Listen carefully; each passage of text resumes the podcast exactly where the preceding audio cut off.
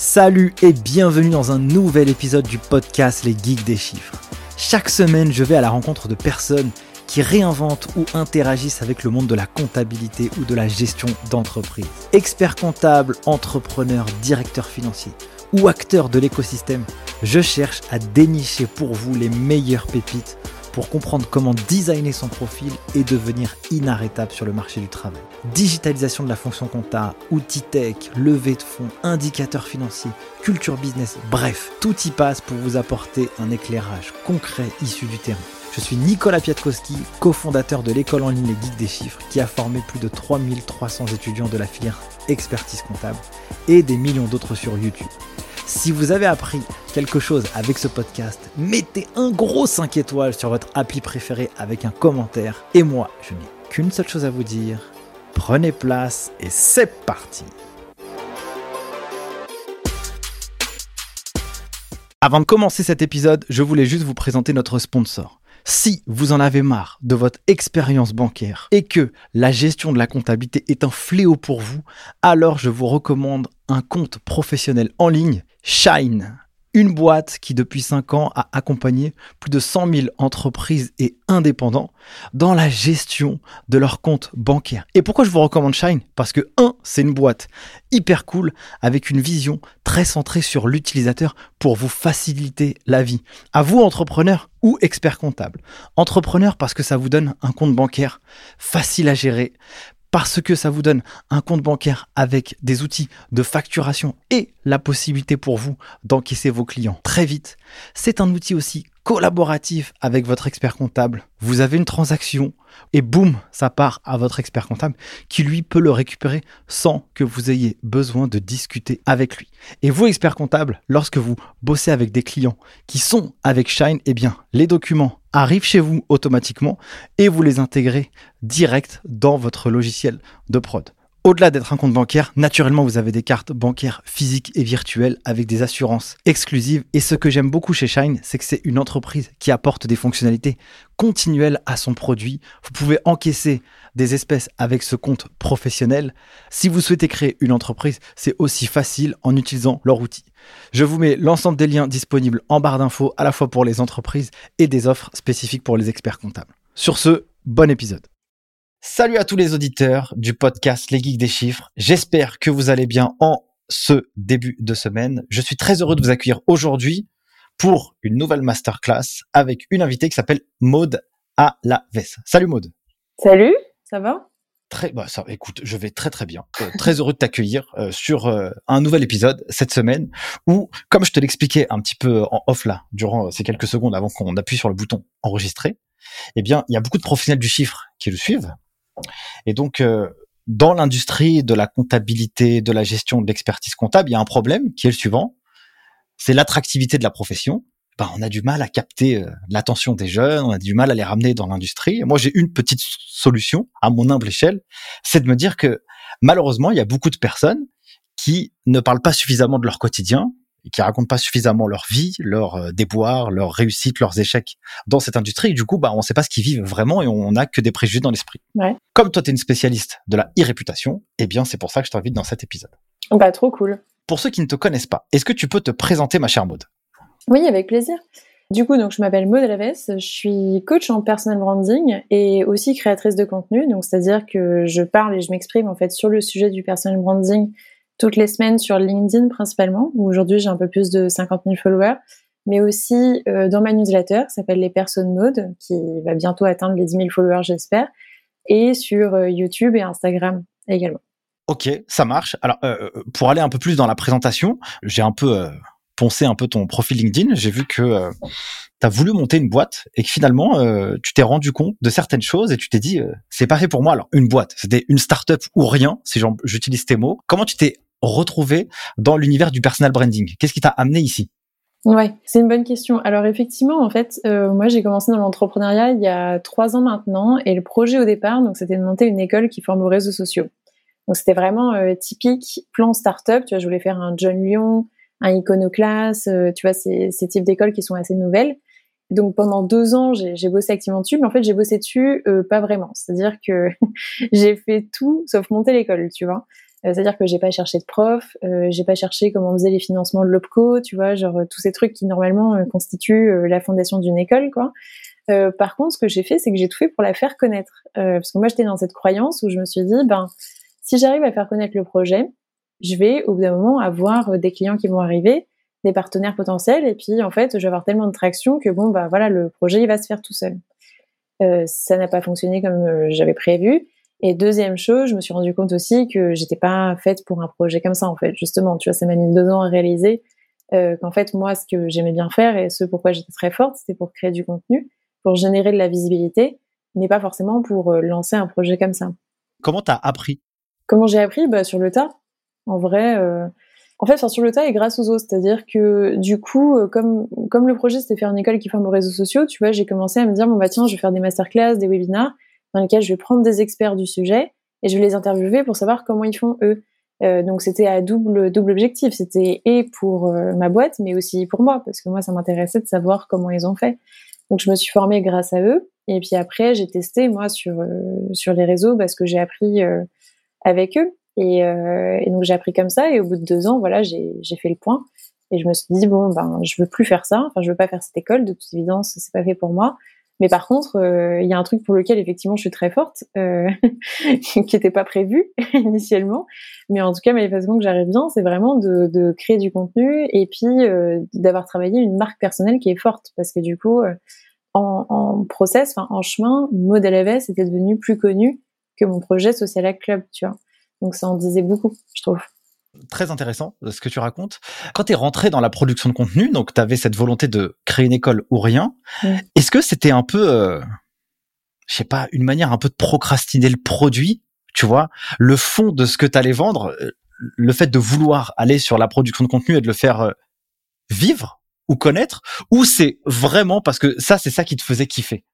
Ouais, je pense qu'il y avait un peu des deux. Je pense que euh, potentiellement, en fait, l'autre part me faisait kiffer, et puis euh, la première, en revanche, la production du produit euh, me faisait peur, ou ça me faisait pas kiffer, tu vois. Donc je procrastinais dessus, en fait. Enfin, finalement, les deux sont pas mutuellement exclusifs. Hein. tu kiffes pas, donc tu procrastines.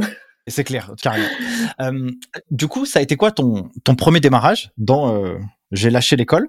Et euh, cette nouvelle aventure que tu as créée depuis du coup deux ans maintenant, où tu aides les autres à développer leur marque perso et donc plutôt dans cette euh, vision de production de contenu. Été quoi les premières étapes et les premières briques de ton histoire?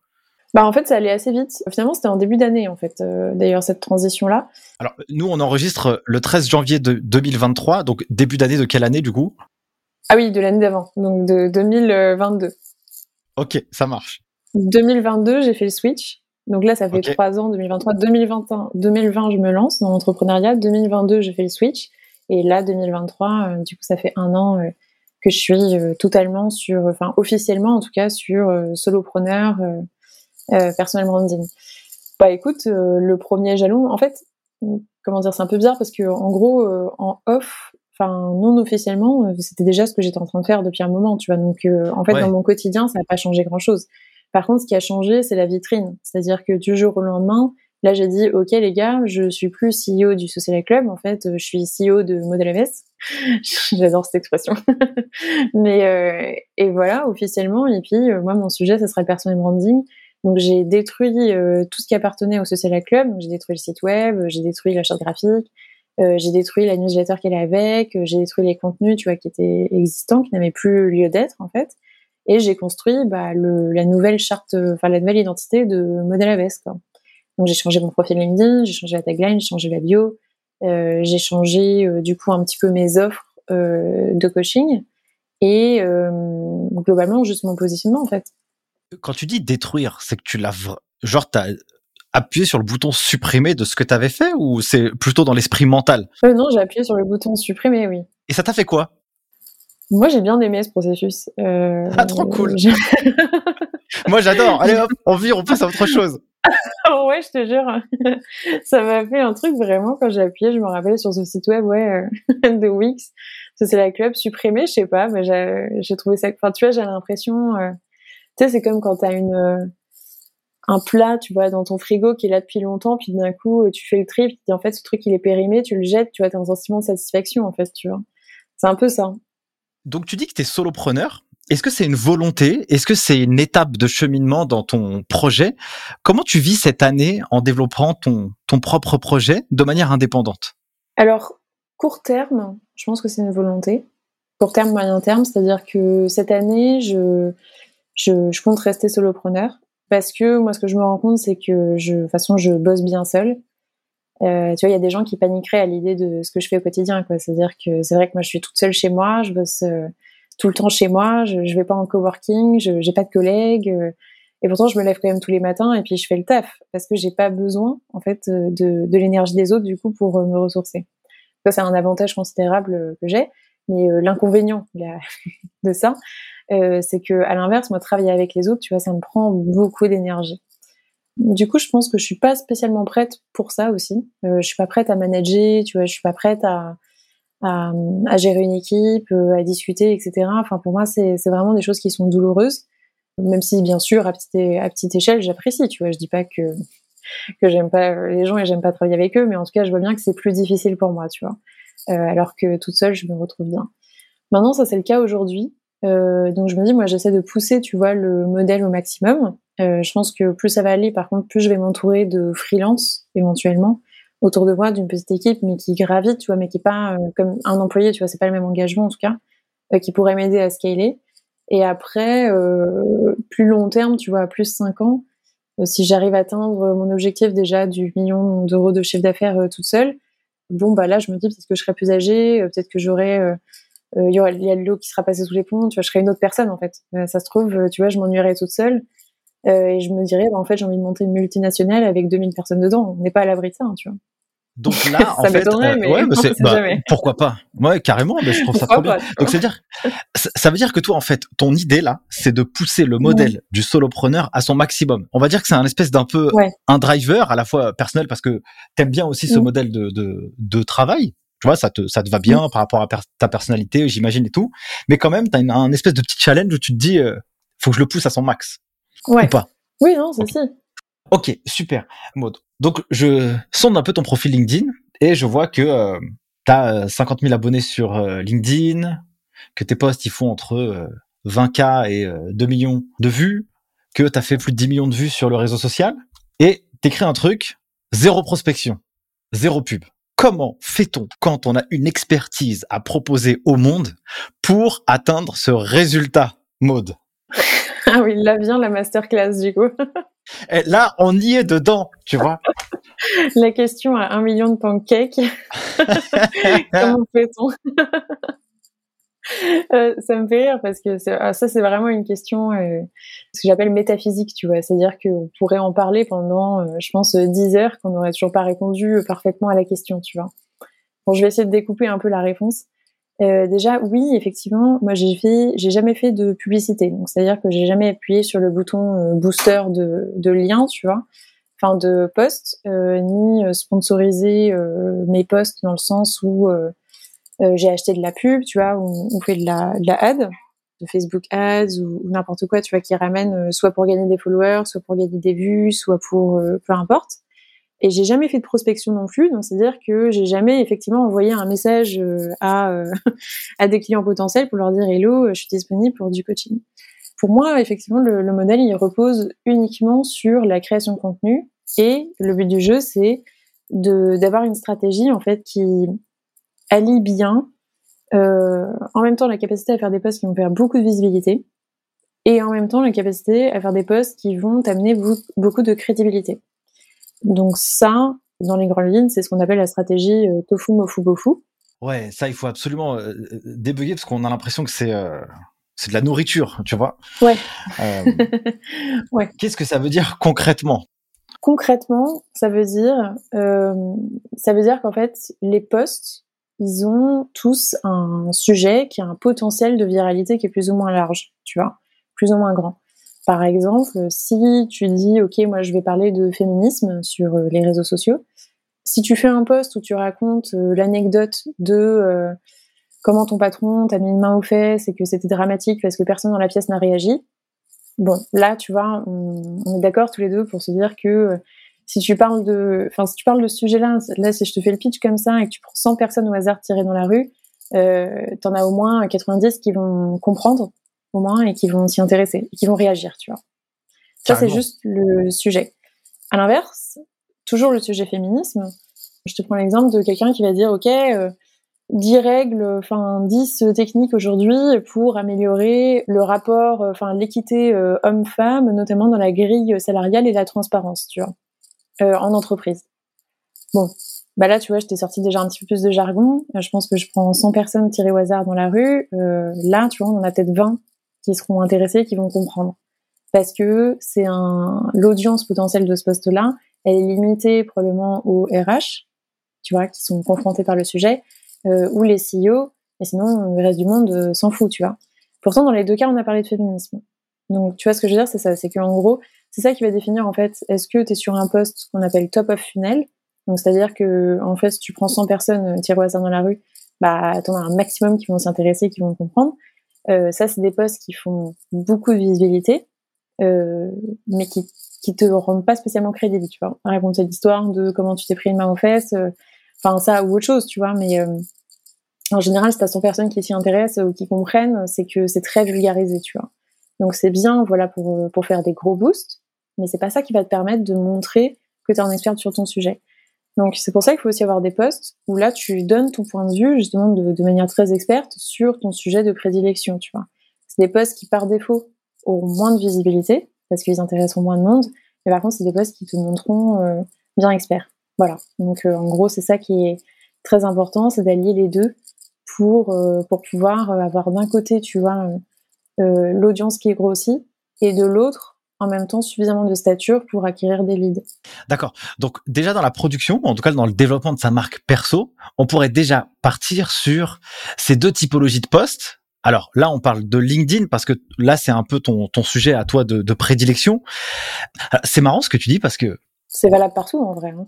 Ouais, c'est valable partout. C'est exactement valable partout. T'as complètement raison. Et c'est assez drôle ce que tu dis parce que euh, moi, je fais des posts sur LinkedIn et puis euh, oh, j'ai un petit projet.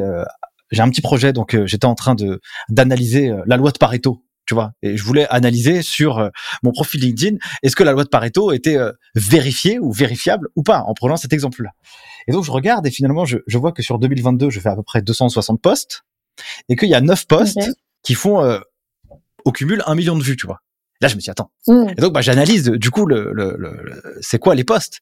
Et en fait, je me suis rendu compte qu'ils avaient tous la même logique, ce, cette, ce potentiel de viralité fort. Mais tu sais, je l'avais même pas fait attention en fait. C'était pas, j'avais pas vu. Et je me suis dit bah du coup, si je veux faire des posts qui marchent beaucoup, bah c'est cela qu'il faut prendre en espèce d'exemple.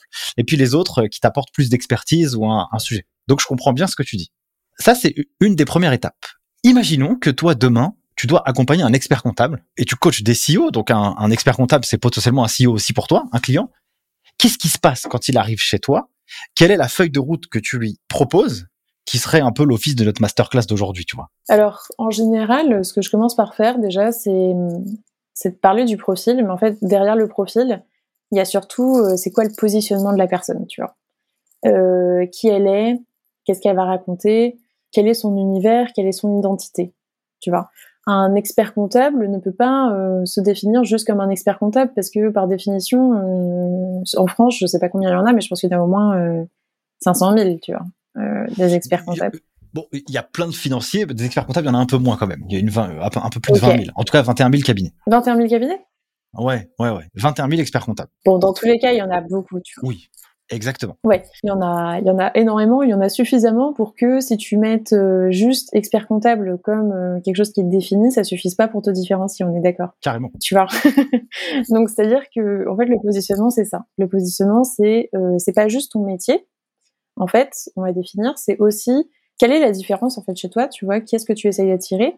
Est-ce que, par exemple, tu es dans le secteur, tu vois, est-ce que tu es dans un secteur super précis Je sais pas, est-ce que tu es dans le secteur de la food, tu vois, ou est-ce que tu es dans le secteur de, justement, des solopreneurs? Est-ce que tu as une approche qui est différente? Est-ce que euh, tu vas être, tu vas essayer d'être le comptable pas Ou est-ce que, à l'inverse, euh, ton, ton bénéfice à toi, c'est que euh, tu es dans un cabinet qui a plus 500 ans d'expertise, tu vois, et du coup, vous êtes les meilleurs? Est-ce que tu es sur un, statut genre hyper premium et en fait, t'offres quelque chose en plus qui va être du conseil financier, etc. Ou est-ce qu'à l'inverse, c'est plutôt la comptabilité simplifiée pour, euh, tu vois, les freelances qui comprennent rien à rien? C'est ça un positionnement. Tu vois, c'est de dire, ok, moi, je suis expert comptable, certes, mais je suis aussi autre chose et j'évolue en fait dans un environnement, enfin dans un marché avec d'autres acteurs. Et il faut que j'arrive à me différencier des autres et à trouver aussi qui sont mes clients. Donc ça, il faut que ce soit déjà euh, très très clair. Et ça, en fait, souvent, enfin, la partie pratique de ça, donc c'est le profil LinkedIn. Si je le vois, si c'est très clair sur le profil LinkedIn, alors le profil LinkedIn est bon. Mais souvent, euh, en fait, ça ne l'est pas. Tu vois, donc on commence par ça. On commence par définir, ok, euh, du coup, comment on va se différencier, qu'est-ce qu'on va raconter comme histoire, qui on est, quelle est notre cible, etc. Une fois que ça s'est fait, là, on passe à la partie ligne éditoriale. Donc ligne éditoriale, c'est un peu ce qu'on a, enfin ce que je t'ai dit juste avant. Quels vont être mes sujets donc euh, définir un sujet qui va être plus large public, un qui est au milieu, un autre qui est euh, plus spécifique, et après quels angles, euh, par quels angles je vais les attaquer. Donc est-ce que je vais plutôt, c'est là si on reprend le modèle Yedi, est-ce que je vais inspirer, éduquer, divertir ou informer, tu vois, comment je peux faire pour remplir toutes ces cases, et globalement quelle va être ma tonalité. Donc est-ce que je vais plutôt être sérieux, drôle, etc. Et après, bon bah là on passe sur sur du concret qui va être copywriting, conseiller en photographie, etc. Tu vois. C'est un peu ça toutes les grosses étapes. Quand tu discutes avec la personne, il faut que tu ailles un peu creuser aussi son univers interne, tu vois, euh, parce que tu vas faire des posts, mais il faut du coup que les posts ils soient clairement alignés avec euh, la personne. Tu vois, tu peux pas être drôle si t'es si t'es pas drôle dans la vraie vie en fait. Enfin, drôle, en, en tout cas dans, dans l'image que tu peux apporter. C'est quoi les typologies de questions que toi tu vas poser à, des CEO, tu vois, quand tu vas les accompagner? Tu leur demandes quoi? Moi déjà, je je produis pas le contenu. Hein. Moi, je, je coach, c'est-à-dire que j'apprends euh, aux gens à le faire, mais je le fais pas pour eux. Donc euh, effectivement, tu vois, moi ce que je leur explique, c'est qu'il faut que ce soit aligné avec eux. Donc oui, moi je vais leur poser, euh, en fait, je vais leur faire faire ressortir, tu vois, leur leur différence. Donc j'ai des petits outils, par exemple, ce que j'appelle le slider de personnalité. Euh, qui permet de se définir euh, en opposition justement. Euh, tu vois, donc tu as différents, enfin un petit curseur avec différentes adjectifs de chaque côté. Et, et l'idée c'est de se dire bon ben si je suis drôle, effectivement je suis pas sérieux, tu vois. Parce qu'en fait plus tu tends à être quelque chose, plus surtout tu tends à ne pas être autre chose. Et ça c'est important, tu vois, de se définir en opposition avec ce que tu n'es pas aussi. Et après, la question, euh, en fait, c'est effectivement, bah, faut se confronter au reste du monde, tu vois. C'est-à-dire que déjà, euh, moi, si la personne, elle, euh, que j'ai en face de moi, elle remplit le slider et elle me le montre, et que je trouve que ça correspond pas, tu vois, bah, je vais lui dire, évidemment, bah, écoute, là, tu, tu m'as mis drôle, mais entre nous, non. Donc, vraiment, t'es vraiment pas marrant, quoi. Sans une blague, oh, c'est nul ce que tu me racontes. mais en général, les gens, ils sont quand même plutôt au courant, tu vois, de de leur personnalité, je trouve. Enfin, surtout quand tu le vois en opposition, en fait. Euh, et puis après, faut, faut, de toute façon, un personal branding, c'est ce que je dis souvent, mais le but du jeu, c'est pas non plus, euh, tu vois, de représenter tout ce qu'on est. Euh, c'est impossible d'être hyper exhaustif et puis de présenter toute la complexité d'une personnalité, tu vois. Enfin, on a tous plus ou moins des années, des années d'expérience. Même nous, on sait pas tout sur nous. Tu pourrais passer des années en psychologique et à faire des thérapies que t'en saurais rien, tu vois. Euh, carrément. Donc, donc le but du jeu, c'est pas ça. Le but du jeu, c'est plus en fait de trouver quels sont les éléments de ta personnalité qui vont te permettre de te faire reconnaître par d'autres. Donc quels sont les éléments de ta personnalité qui sont le plus différenciants et le plus reconnaissables, tu vois. Donc en fait, c'est ceux avec lesquels tu es plus assumé.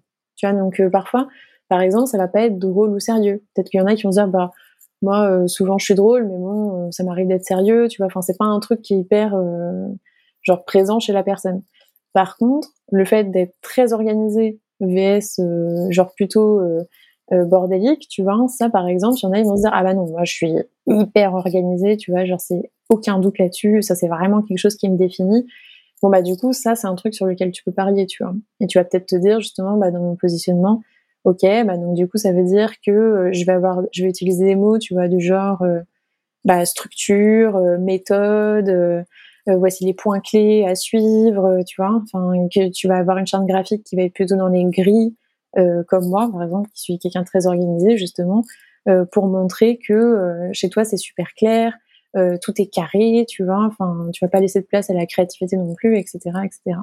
je, vois très bien. Du coup, j'ai, là, j'ai des idées de poste en fait dans mon esprit qui, qui arrivent pour des experts comptables. Parce que, quand même, mine de rien, la comptabilité, ça reste un peu de la rigueur. Tu vois, on peut pas faire n'importe quoi et ça peut être à l'arrache. Tu vois. Donc, on pourrait, euh, un, un, un, expert comptable pourrait faire un poste sur, euh, je sais pas moi, les top, euh, enfin les sept choses à faire pour bien organiser un dossier client, les sept choses pour accompagner un entrepreneur, comment lui faire une optimisation fiscale, les dates à respecter et inversement, euh, il pourrait faire un poste vraiment euh, différent en disant euh, quand c'est le bordel, bah voilà ce qui va se passer quoi.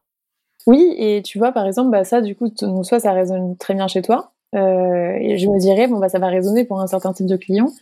Mais moi, je pense toujours à me dire, ok, quel est, comment se différencier? Tu vois, si tous les experts comptables doivent être rigoureux, ça veut dire que la rigueur n'est pas un, atout de différenciation chez les, experts comptables. Tu vois. de la même manière qu'un artiste ne pourra pas dire, je suis quelqu'un de créatif tu vois, parce que c'est un peu ZQFD, quoi.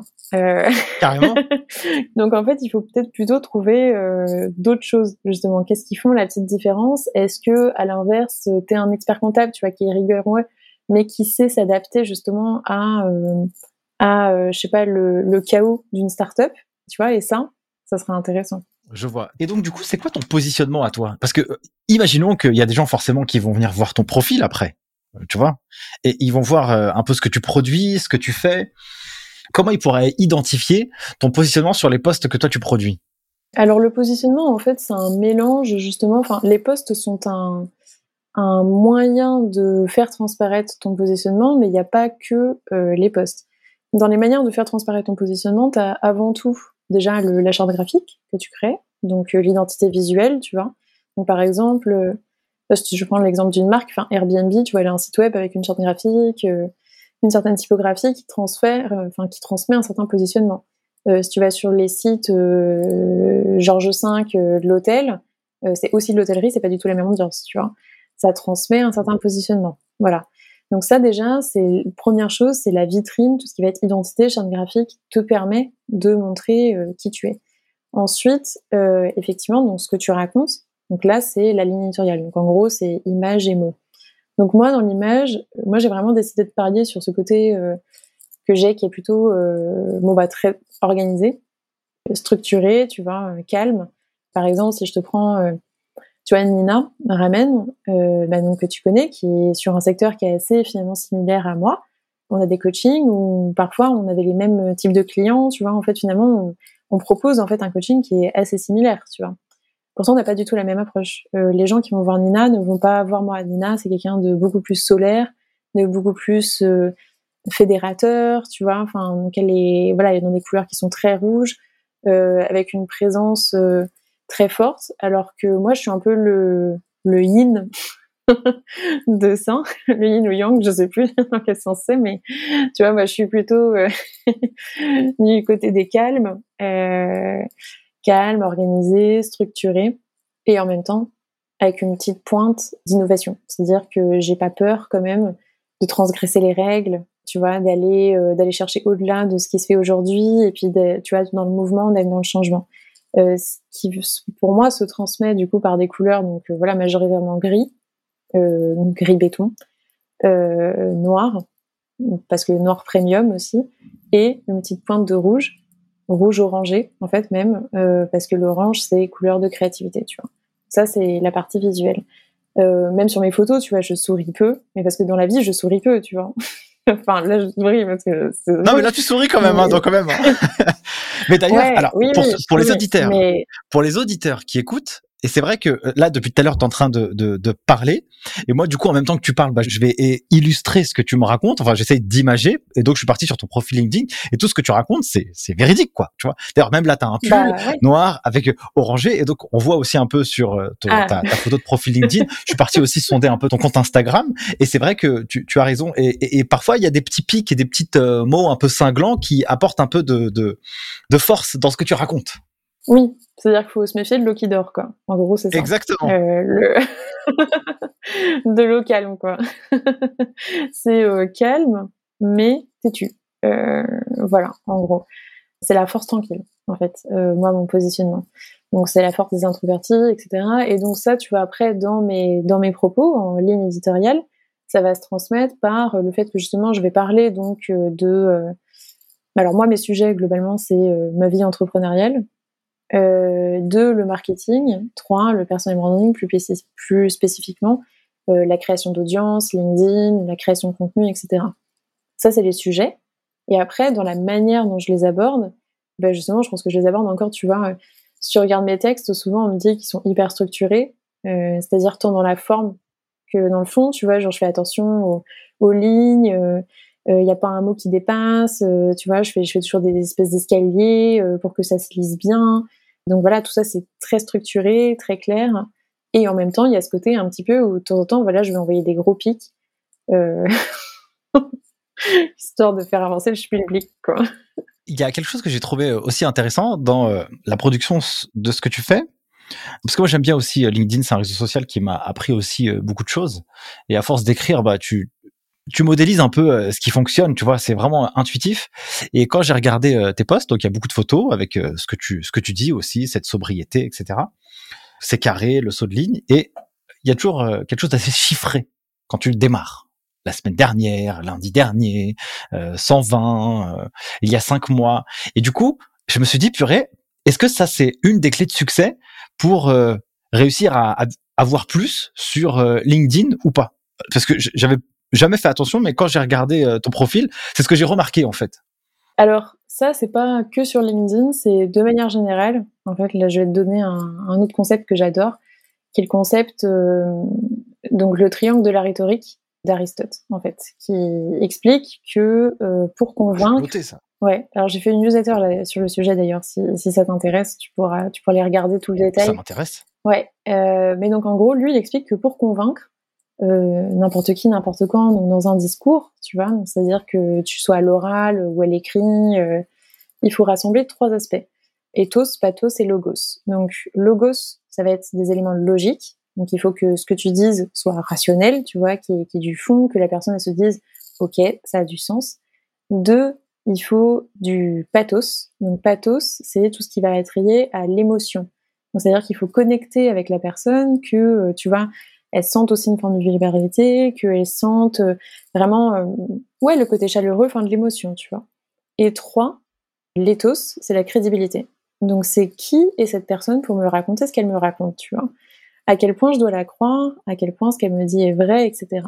Là, ce que tu m'as dit, tu vois, dans euh, j'ai par exemple j'ai interviewé, enfin j'ai déjà coaché 120 personnes. Voici ce que j'ai découvert. Tu vois bien là du coup qu'est-ce que j'ai créé, c'est que en fait j'ai ramené donc de la logique et de l'élément de crédibilité. Si j'avais juste dit j'ai coaché des entrepreneurs, voici ce que j'ai appris, tu me croirais moins. Alors que là, comme je te dis, j'en ai coaché 120, tu dis ah ok c'est intéressant. Peu importe qui est mode, elle a le fait en fait d'avoir euh, eu euh, une approche macro avec beaucoup de quantité, tu vois, et voilà. Donc certains, par exemple, ont la chance, euh, bah, sur cette notion de crédibilité, c'est très intéressant parce que justement, il faut toujours se demander d'où tu la tiens. Est-ce que tu es déjà connu, tu vois? Genre Emmanuel Macron, il fait un post, il dit n'importe quoi, le post il marche parce qu'il est crédible, tu vois, c'est Emmanuel Macron, voilà, tout le monde le connaît. Toi, tu l'es pas, donc ça veut dire qu'il faut que tu l'achètes, tu vois, auprès de ton lecteur. Donc ça veut dire qu'il faut toujours que tu le rassures et que tu lui donnes des éléments justement de crédibilité pour qu'il ait confiance dans ce que tu dis. C'est très intéressant ce que tu dis. Je vais te faire un retour d'expérience. Euh, enfin, je vais te dire quelque chose. Moi, je me suis rendu compte, et je sais, franchement, je sais pas, je sais vraiment, j'arrive pas à l'expliquer encore, mais peut-être que toi, tu peux me donner euh, l'info. Le moment où j'ai fait des posts LinkedIn ou des posts sur Internet, une vidéo YouTube, un TikTok, qui, qui marchait le plus, c'est quand je ne me prenais zéro fois la tête que j'avais aucune stratégie, mais purée, l'émotion, elle était dedans. Alors je me suis dit, est-ce que l'algorithme comprend l'émotion d'un individu? Peut-être, parce que là, j'en sais rien. Je comprends cette histoire de crédibilité, de logique et d'émotion. Et peut-être que ça a bien marché parce qu'il y avait beaucoup d'émotions, en fait, parce que là, pour le coup, euh, c'était que émotif, en fait. Bah, c'est pour ça. Ok, je fais les questions et les réponses en même temps. Euh, désolé, moi. Ah, c'est pas grave, ça arrive. c'est bien, ça veut dire que ce que je t'ai dit t'a fait réfléchir. Exactement. Non, ça m'a fait réfléchir. Ok, ok. Parce que en, réalité, pour euh, développer du coup sa marque personnelle. Marque personnelle, c'est aussi créer de la visibilité, tu vois. Et il y a rien de plus frustrant de mettre de l'énergie et personne te calcule. Oui, mais ça fait partie du jeu. Ça fait partie du jeu. Euh, au début, personne te calcule, de toute façon, c'est normal. Enfin, personne t'attend. Et puis, en vrai, euh, je sais bien aussi, tu vois. Enfin, je sais pas, moi j'aimais bien aussi cette époque, tu vois, au début où personne m'attendait, personne me calculait. Euh, enfin, un peu une espèce de liberté, tu vois, où tu te dis, tu peux dire un peu tout et n'importe quoi. de toute façon, tu joues pas, tu vois, t'as pas d'enjeu. Là, moi, par exemple, aujourd'hui, j'ai beaucoup plus d'enjeux sur les posts. Enfin, je me mets beaucoup plus la pression parce que je me dis si je rate un post, tu vois, je perds beaucoup de vues, je perds beaucoup de crédibilité, etc. Enfin, je trouve que c'est bon, c'est une autre forme de pression. Après, c'est un problème de riche, tu me diras, mais en tout cas, je veux dire, faut pas, euh, tu vois, faut aussi profiter, je pense, de de ce démarrage où où t'es là, euh, personne t'attend, euh, t'as peu de risques, tu vois, tu peux, tu peux justement, tu peux explorer, tu peux tester des choses. Enfin, tu vois, il y a, faut le voir aussi de manière positive. Comment vis-tu la vie sur les réseaux sociaux comme ça? Tu sais, c'est une nouvelle manière de d'avoir un métier aujourd'hui aussi, tu vois, créer cette visibilité. Est-ce que tu ressens un peu de la pression? Est-ce que euh, ça te prend de l'énergie? C'est quoi un peu ton rapport avec euh, les réseaux sociaux et le temps que tu y mets, l'énergie que tu y consacres? Ouais, moi ça me prend, euh, ça me prend pas mal d'énergie. Forcément, je pense que c'est c'est forcément un peu difficile. C'est un, c'est un rapport qui est autant c'est love hate relationship quoi, tu vois. tu sais, t'en as besoin, tu l'adores, ça t'apporte plein de trucs positifs, et en même temps, il y a plein de trucs que tu peux pas saquer euh, avec ça.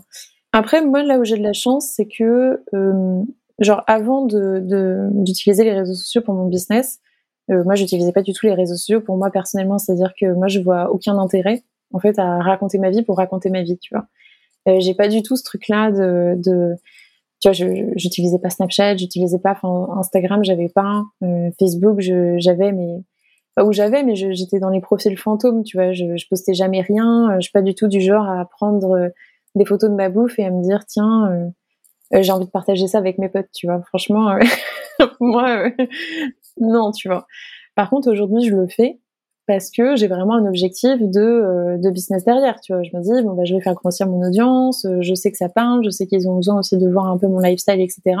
Et donc, du coup, je le fais pour ça, tu vois. Mais du coup, déjà, je pense que pour moi, c'est plus simple de faire la division entre les deux et de me dire, bon, bah, il y a d'une part ce que je fais pour mon business et puis il y a euh, la vie de mode perso à côté qui n'a rien à voir et qui est mon petit sanctuaire sacré. Je pense que j'ai la chance aussi d'avoir déjà vécu ça par le passé dans le sens où j'ai fait quatre ans de mannequinat et ça, c'est vrai que c'est pas un truc dont je parle euh, énormément. Mais en tout cas, tu vois, j'ai déjà appris à l'époque à diviser qui j'étais de, euh, de l'image qu'on avait de moi, tu vois. Donc ça, c'était une première étape. Donc pour moi, aujourd'hui, je pense que c'est plus simple déjà de me dire, voilà, il y a l'image qui existe euh, en ligne et puis il y a moi aujourd'hui.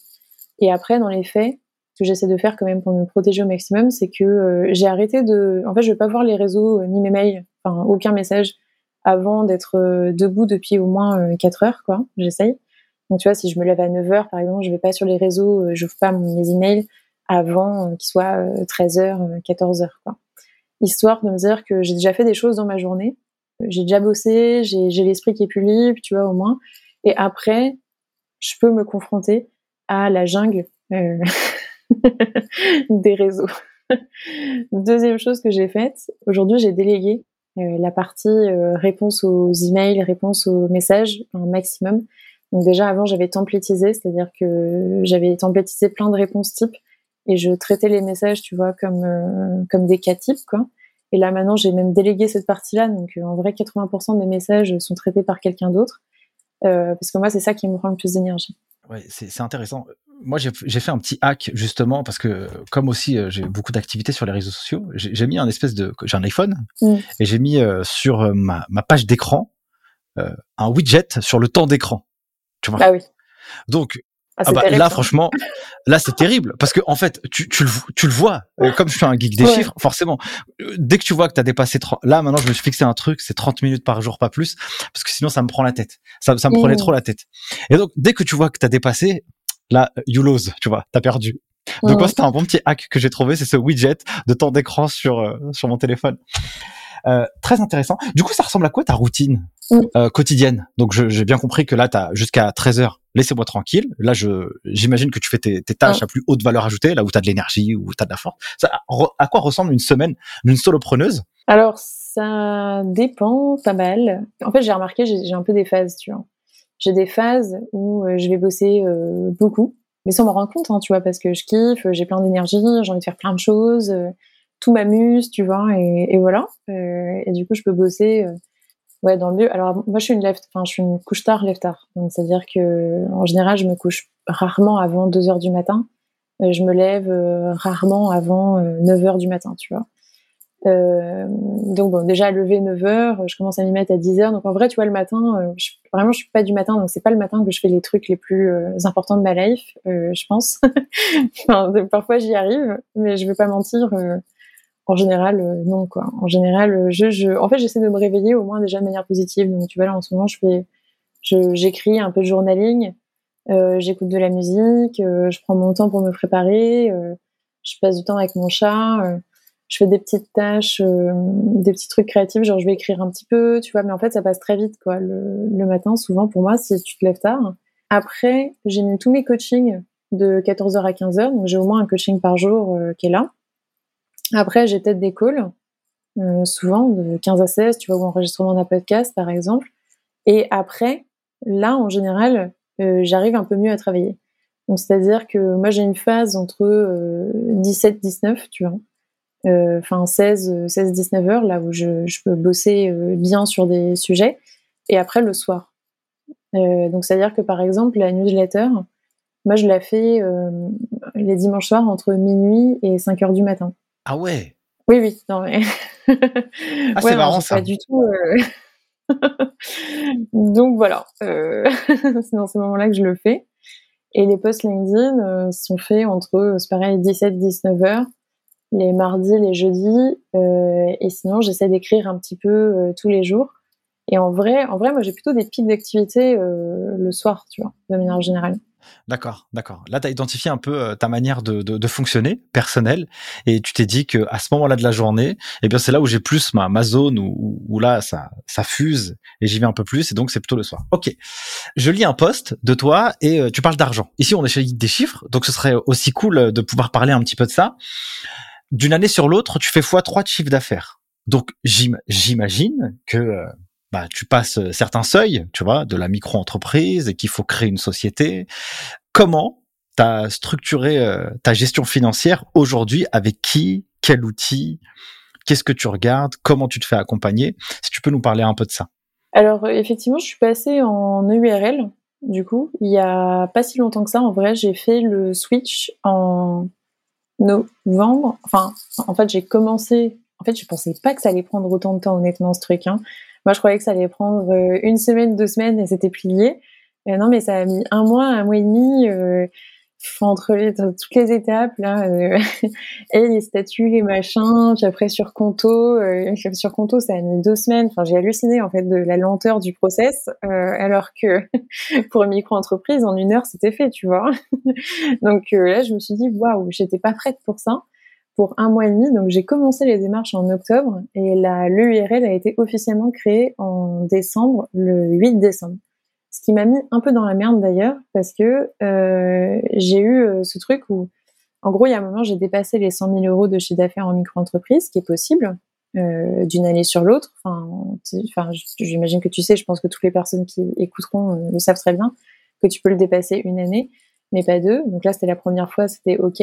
Mais par contre, ce que je me suis rendu compte, c'est que, ça allait devenir pas du tout avantageux au niveau fiscalité. Donc là, je me suis dit, OK, j'arrête de facturer. Donc euh, j'avais tous mes clients euh, quand même que je continue à faire des coachings, etc. Mais j'avais bloqué les factures en me disant bah je vais attendre d'être en URL pour facturer. Donc euh, j'ai facturé le minimum vital possible sur octobre, novembre.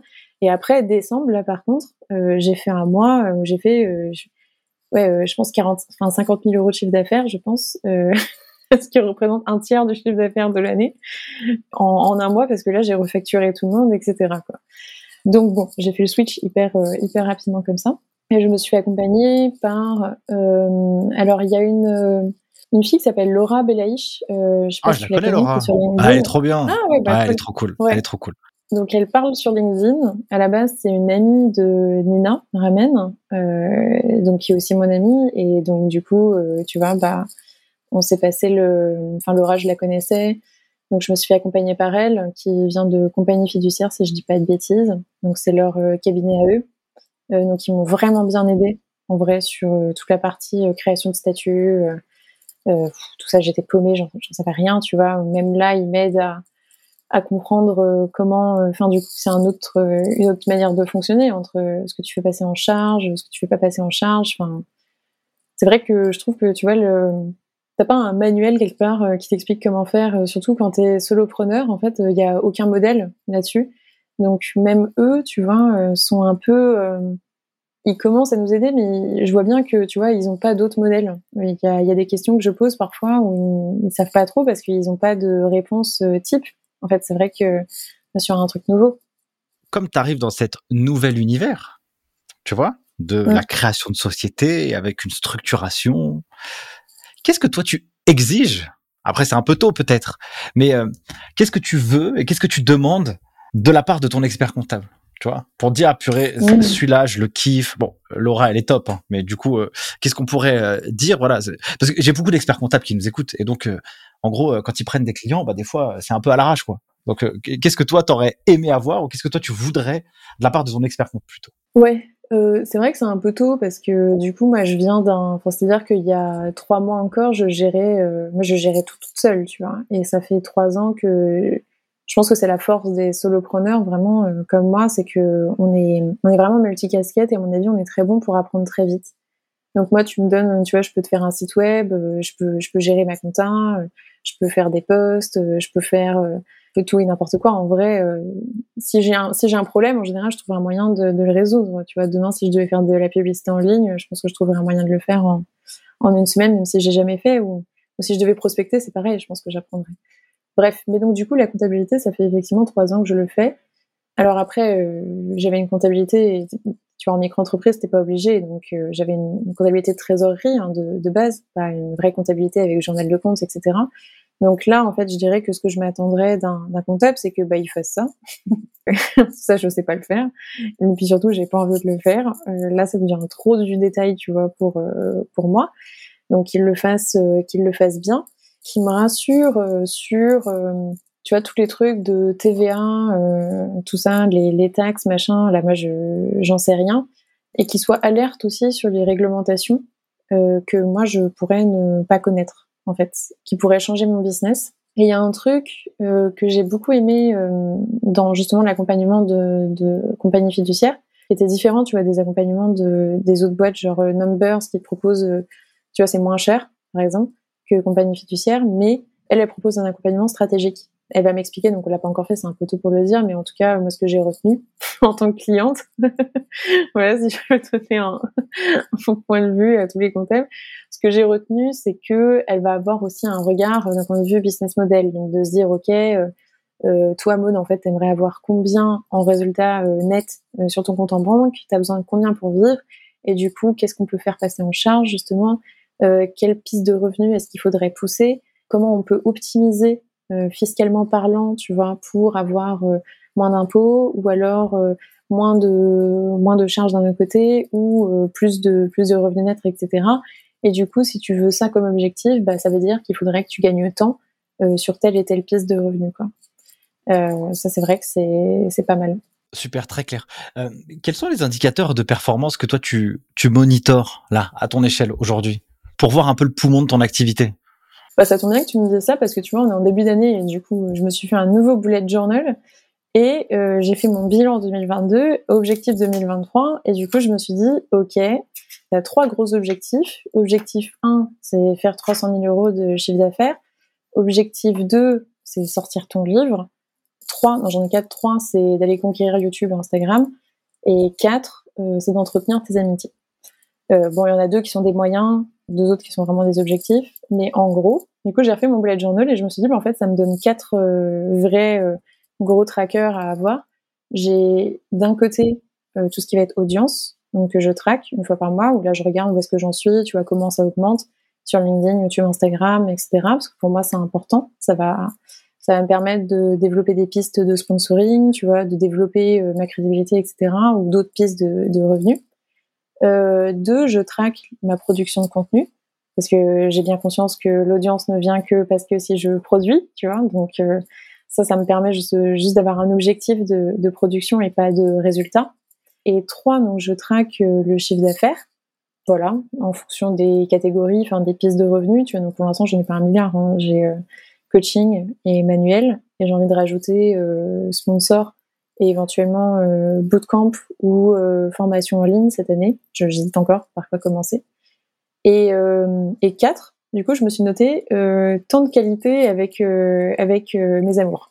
Trop bien, t'as trop raison. Donc, euh, le temps que je passe, tu vois, avec euh, finalement, avec les personnes que j'aime. Trop cool, super. Euh, c'est vrai que ça remplit aussi beaucoup d'énergie et quand on est entrepreneur, des fois, on, on, a la tête un peu dans le guidon et ça, c'est un truc qu'on a tendance parfois à, à, repousser. Mais franchement, quand ça fait partie de la routine hebdomadaire, c'est ça te met un, un boost dans la tronche qui est vraiment euh, trop cool, tu vois. Mm. Donc d'un point de vue financier, en tout cas, euh, je traque pas plus que le chiffre d'affaires. Ouais, mais c'est mais c'est très bien. Après, euh, les KPI, ça permet aussi de faire euh, progresser une personne et de voir euh, qu'est-ce qu'on a fait, où est-ce qu'on en est, qu'est-ce qu'on peut projeter pour la suite. Et forcément, bah toi, comme un des leviers qui est très important dans ton activité, c'est la visibilité. Il faut forcément que tu traques à quel niveau tu es visible euh, et comment tu as progressé d'une période à l'autre, tu vois. Et forcément, euh, pour être visible à un tel niveau, il faut aussi faire une telle production de contenu, tu vois. On arrive déjà à la fin de cet épisode. Moi, je trouvais ça super cool. J'ai adoré euh, échanger avec toi, Maud. J'ai une petite dernière question à te poser. J'étais invité dans un autre podcast et la personne me donne un mot de la fin et j'ai bien aimé, tu vois. Donc je vais le, je vais lui piquer. Est-ce qu'il y a un conseil que tu as reçu dans ta vie, que tu aurais partagé nulle part d'autre, que tu pourrais donner ici, qui vraiment a éveillé quelque chose dans ton esprit, quoi? C'est euh, Thibault Louis, qui, avec qui, donc, euh, donc avec qui je suis très, je suis très, très proche aussi, qui m'a fait remarquer un jour à quel point j'utilisais le mot euh, tu devrais faire ci, tu devrais faire ça, euh, qui est le principe du conseil non sollicité, du coup.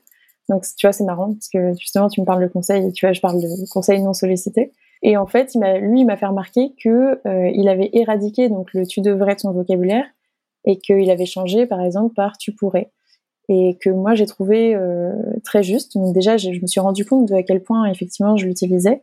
Et je pense qu'en fait, euh, tu sais, quand tu es entrepreneur et puis surtout quand tu es pas mal exposé, là, moi, depuis euh, un an, c'est vrai que je suis devenue assez allergique au tu devrais faire ci, tu devrais faire ça, que ça vienne de mes proches mais comme euh, aussi de gens que je connais pas et ça m'arrive très souvent, tu vois. Euh, c'est vrai que je sais pas pourquoi, mais tout le monde a un avis sur ce que je fais, euh, sur ce que je devrais faire.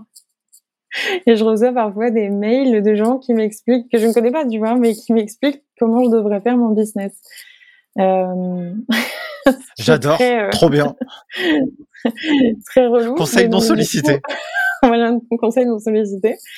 Et du coup, moi, personnellement, en tout cas, j'ai arrêté d'utiliser le tu devrais aussi. Je l'ai remplacé déjà par le tu pourrais faire ci, tu pourrais faire ça. Et je trouve que ça apporte euh, beaucoup de bien, que ce soit dans tes relations avec, euh, avec tes amis, ou moi, la manière dont je reçois les tu devrais aussi, et où finalement, je les, je les traite plus de la même manière, tu vois. Et ça fait du bien, en fait, aussi. Trop cool. Bah, mille merci en tout cas pour euh, ce mot de la fin et ce conseil. Si les gens veulent te retrouver, où est-ce qu'ils peuvent aller, Maude? Sur LinkedIn Alors, ils peuvent aller euh, ouais, sur LinkedIn déjà, mais aussi donc sur ma newsletter Les Persos de Mode, dans laquelle donc là, je vais vraiment en profondeur sur les sujets du personal branding. Donc, c'est des articles euh, assez, assez badass, quoi. Que si le sujet vous intéresse, en tout cas, là, je, vais vraiment bien dans les concepts. Et après, euh, pour ce qui est plutôt des coulisses de ma vie d'entrepreneur, là, je le partage sur Instagram ou YouTube. Et, mais globalement, tapez Mode à la veste sur sur Google et vous trouvez quoi. Bon, de toute façon, on mettra tout, euh, tout ça dans les descriptions, euh, de, dans la description de l'épisode. Comme ça, tout le monde pourra aller voir ton job. En tout cas, je te remercie infiniment pour le temps que tu nous as euh, apporté et pour la valeur que tu as distribuée dans ce, dans cet épisode. C'était un plaisir pour moi de le faire. Donc, merci beaucoup. Merci à toi. Bah, merci à toi, franchement, c'est trop cool. Bah, écoute, c'est génial. Euh, moi, j'ai passé un bon moment. Mes chers auditeurs du podcast, voilà pour ce nouvel épisode euh, de la semaine. J'espère qu'il vous a plu. Si c'est le cas, eh bien, allez envoyer des messages euh, à Maude avec des tu pourrais. Okay, si, si possible, euh, pour pour en tout cas lui faire un coucou de, de la part euh, du podcast Les Geeks des chiffres. N'hésitez pas à mettre un petit avis 5 étoiles parce que en vrai ça me motive de ouf à chaque fois. Donc dès que j'en vois un, je suis tout content. Donc euh, ça me permet d'aller aussi faire d'autres épisodes. Et moi je n'ai qu'une seule chose à vous dire. Eh bien prenez soin de vous et à la semaine prochaine. Ciao. Merci d'avoir suivi ce podcast jusqu'à maintenant. Si vous êtes arrivé ici, c'est que vous avez été hyper motivé. Je voulais vous partager quelque chose. Ce podcast, c'est du taf, mais c'est un plaisir incroyable pour moi à réaliser. Le jeu en vaut la chandelle. Si vous pensez que cet épisode ou ce podcast a été utile ou est utile pour vous, vous avez un moyen de pouvoir le faire connaître au plus grand nombre c'est soit de le partager autour de votre réseau, soit de mettre un avis 5 étoiles ou un commentaire sur les différentes plateformes. C'est pour moi le seul moyen de pouvoir le diffuser au plus grand nombre pour que chacun puisse y retirer quelque chose de positif pour sa carrière personnelle et professionnelle. Sur ce, je vous remercie encore une fois. N'oubliez pas, si vous avez des besoins pour pouvoir vous former aux meilleures compétences comptables et financières, rendez-vous sur le site internet lesguideschiffres.com. On vous prépare à obtenir les meilleurs diplômes de la fière de l'expertise comptable. Et moi, pour finir, je n'ai qu'une seule chose à vous dire. À très vite pour le prochain épisode. Ciao